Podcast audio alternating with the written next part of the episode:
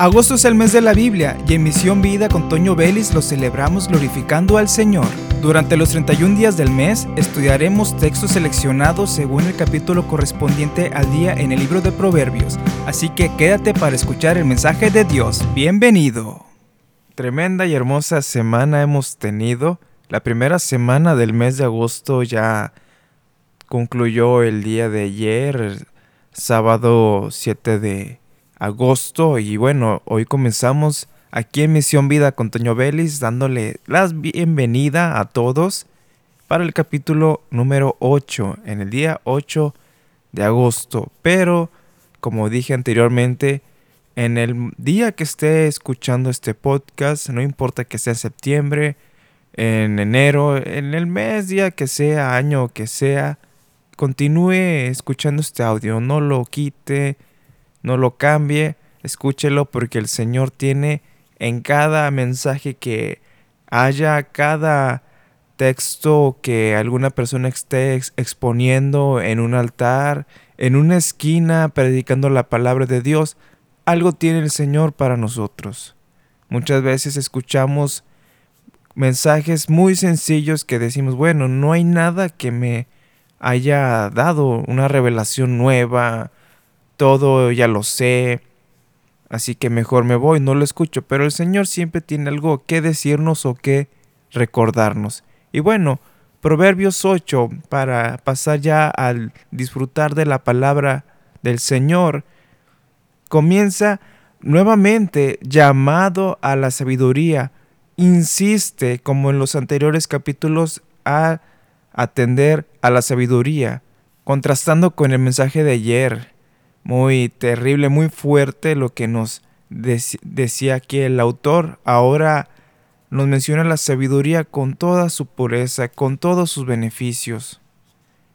Y dice en el versículo 1, escuchen cuando la sabiduría llama, escuchen cuando la sabiduría llama, oigan cuando el entendimiento alza su voz.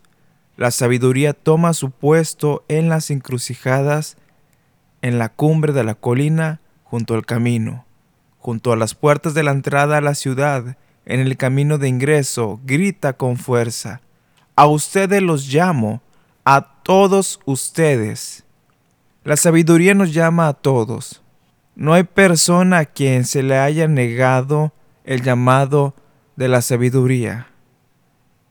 Todos los que conocemos la palabra de Dios no estamos exentos para decir o para que se nos demande el no atender la sabiduría. Gran parte de la Biblia habla acerca de seguir el consejo de Dios, los mandatos del Señor, porque en ello hay sabiduría. El principio de la sabiduría es el temor a Dios. Los insensatos rechazan la sabiduría. Usted no es insensato, usted está escuchando esto porque hay un interés de su parte por la sabiduría. Y yo sé y confío que usted lo va a tomar. Va a tomar el llamado, va a tomar el consejo, el mensaje de Dios y seguirá la sabiduría. A todo nos llama. Así que atendamos ese llamado y a los demás que estén al lado de nosotros decirle, la sabiduría te está llamando, Dios te está llamando a que tomes el buen camino. Si usted tiene conocidos que profesan la fe cristiana, pero su vida está muy mal delante de Dios, hay malas palabras que salen de la boca de ellos, hay cosas en su vida que no son correctas, dicen chistes groseros y hemos visto en los capítulos anteriores que eso no es para nosotros, pero ellos dicen yo soy cristiano. Bueno, la responsabilidad que tiene usted es decirle, vuelvan a tomar el llamado de la sabiduría. Y más adelante viene qué es lo que pasa a los que rechazan la sabiduría.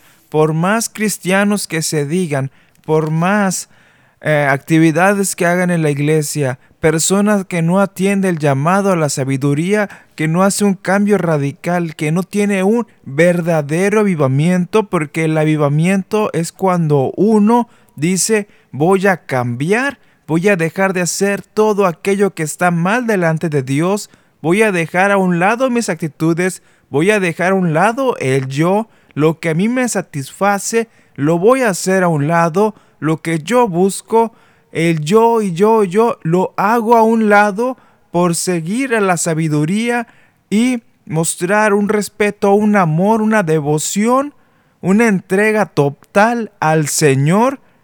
Ese es el avivamiento que debemos buscar. Y la persona que toma el llamado a la sabiduría, eso está haciendo. Se está avivando porque está cambiando. Y ya después viene reflejado en ese avivamiento los milagros, las señales como el bautismo en el Espíritu Santo, el mover de Dios en las personas y todo lo bonito que esperamos en lo que llamamos avivamiento. Pero avivamiento es realmente cuando uno decide cambiar y tomar el llamado a la sabiduría. Por eso cualquier persona que diga profesar la fe, aunque esté predicando, aunque esté ministrando en el altar, pero si de su boca sale todo lo que hemos visto que no debemos hacer, pero de sus labios salen palabras deshonestas, pero de sus labios sale amargura, si de sus labios salen groserías, y en su corazón las raíces de amargura las está alimentando, ¿cómo puede decir que está tomando el, el llamado de Dios? Porque la sabiduría la está ignorando con sus acciones. Repito, ¿cómo puede decir que es un hijo de Dios si está rechazando a la sabiduría? Es una exhortación a todos los que no lo están atendiendo. No puedes decir que amas a Dios si realmente no estás atendiendo lo que a Él le complace y estás haciendo cosas que a Él le desagradan. Y la sabiduría nos está llamando para cambiar ese camino. Versículo 17, amo a todos los que me aman, los que me buscan me encontrarán. Es claro lo que nos está diciendo aquí. Hay una oportunidad de cambiar, hay una oportunidad de misericordia.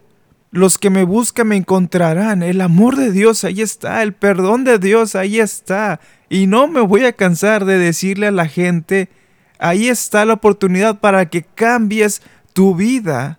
Si ya conoces al Señor, si sabes qué es lo que le desagrada a Dios, yo les voy a insistir siempre, cambien sus malos caminos y vuelvan al Señor. Tomen la sabiduría que es de Dios. ¿Por qué? Porque te está diciendo, amo a todos los que me aman, los que me buscan me encontrarán. Es importante, hermanos, que atendamos este llamado. Y usted que conoce a gente que está mal y usted está esforzándose, no se canse, no se desanime de hacer ese llamado a la sabiduría, de recordarle estas palabras. No se desanime, insista que ellos tomen la decisión, hasta el último aliento de nuestra vida, decirle a todos, Dios te ama y te dice, toma, hijo mío, la sabiduría. Amo a todos los que me aman, los que me buscan, me encontrarán.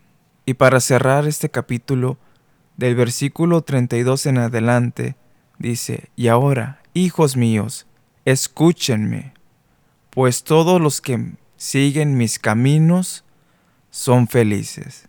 Esto es cierto. Cuando seguimos la sabiduría, que estamos realmente obedeciendo al Señor, somos felices.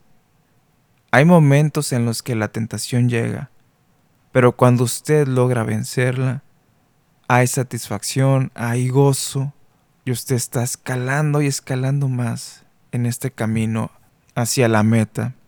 Vale la pena, hermanos vale la vida continuar siguiendo a la sabiduría. Siguiente versículo. Escuchen mi instrucción y sean sabios. No la pasen por alto.